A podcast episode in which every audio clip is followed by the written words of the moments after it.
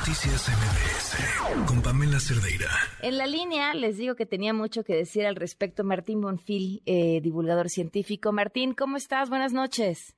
Buenas noches, querida Pamela. Pues ahora sí que como radio escucha de tu programa estaba escuchando la nota sobre los bateadores y sí, sí quería Viene, este, pero pues como radio escucha, este experto en ciencia que, que, entiende mucho mejor que, que, todos los que estamos aquí de qué se está hablando, así que me encantado de escucharte.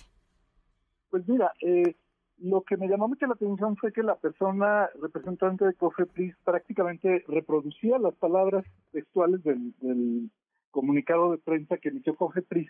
Y yo no, yo no sé si eh, en el país la, la, mayor prioridad en este momento es combatir el uso de vapeadores, este, mientras se sigue permitiendo el tabaquismo, eh, es decir, no me parece eh, que, que sea algo vital ahorita para la seguridad de los mexicanos. No sé si se trate de, de otra de estas estrategias de, de distraer la atención pública con temas como el horario de verano, etcétera, de, de los temas que pues realmente graves que nos preocupan.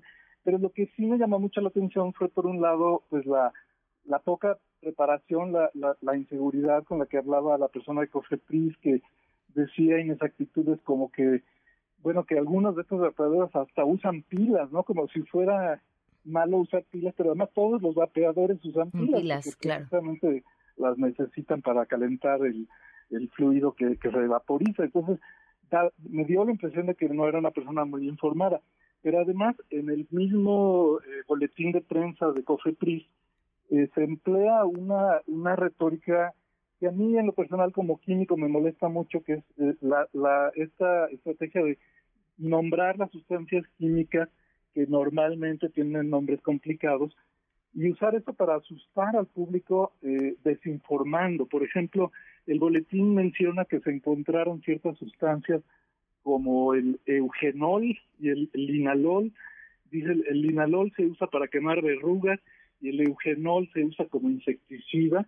Bueno, si tú te vas simplemente a la, a la Wikipedia, vas a encontrar que el, linalol, por supuesto que se puede utilizar como insecticida, pero también eh, se utiliza en, en eh, digamos, eh, perfumes, en esencias de plantas, tienen olor mentolado, se utilizan productos aromáticos.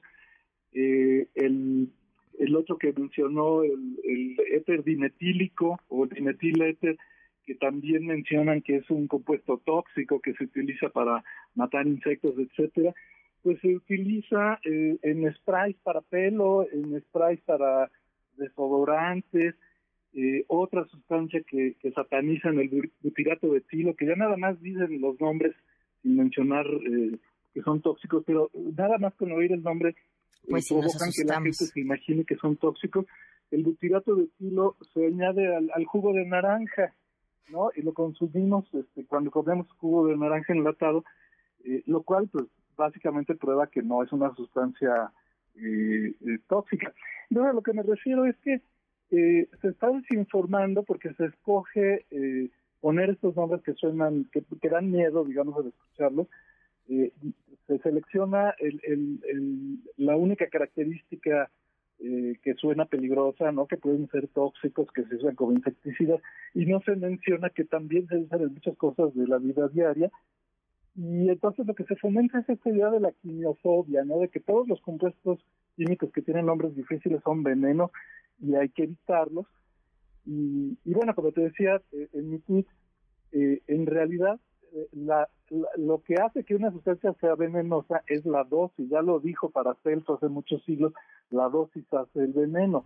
La sustancia más tóxica conocida en la naturaleza, que es la toxina botulínica, que causa la muerte, que paraliza los músculos, que causa, cuando hay brotes de botulismo es terrible, si la usas en una dosis suficientemente baja, pues es el Botox. Entonces, lo que tramposamente hace aquí la COFEPRIS es que menciona que se encontraron estas sustancias, pero no nos dicen qué concentración. A lo mejor eh, en el vapor que, aspiran los, los usuarios de los vapeadores está por encima de la, de la concentración que es segura y entonces eso sería un problema de salud. Pero no lo sabemos en la información.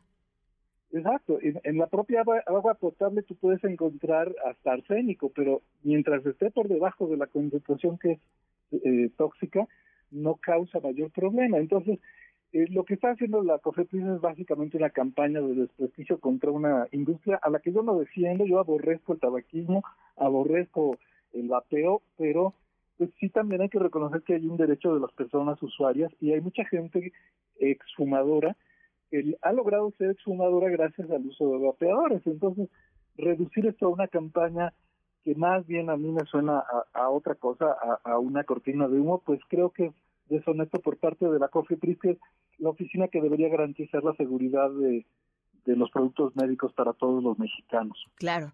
Pues Martín, te agradezco tu, bueno, que nos hayas estado escuchando y la posibilidad de que intervinieras para, para contarnos tu punto de vista sobre este tema. Pues veremos si tienen más información. Muchísimas gracias y qué gusto hablar contigo. Igualmente, Pamela, claro, hasta luego. Noticias MBS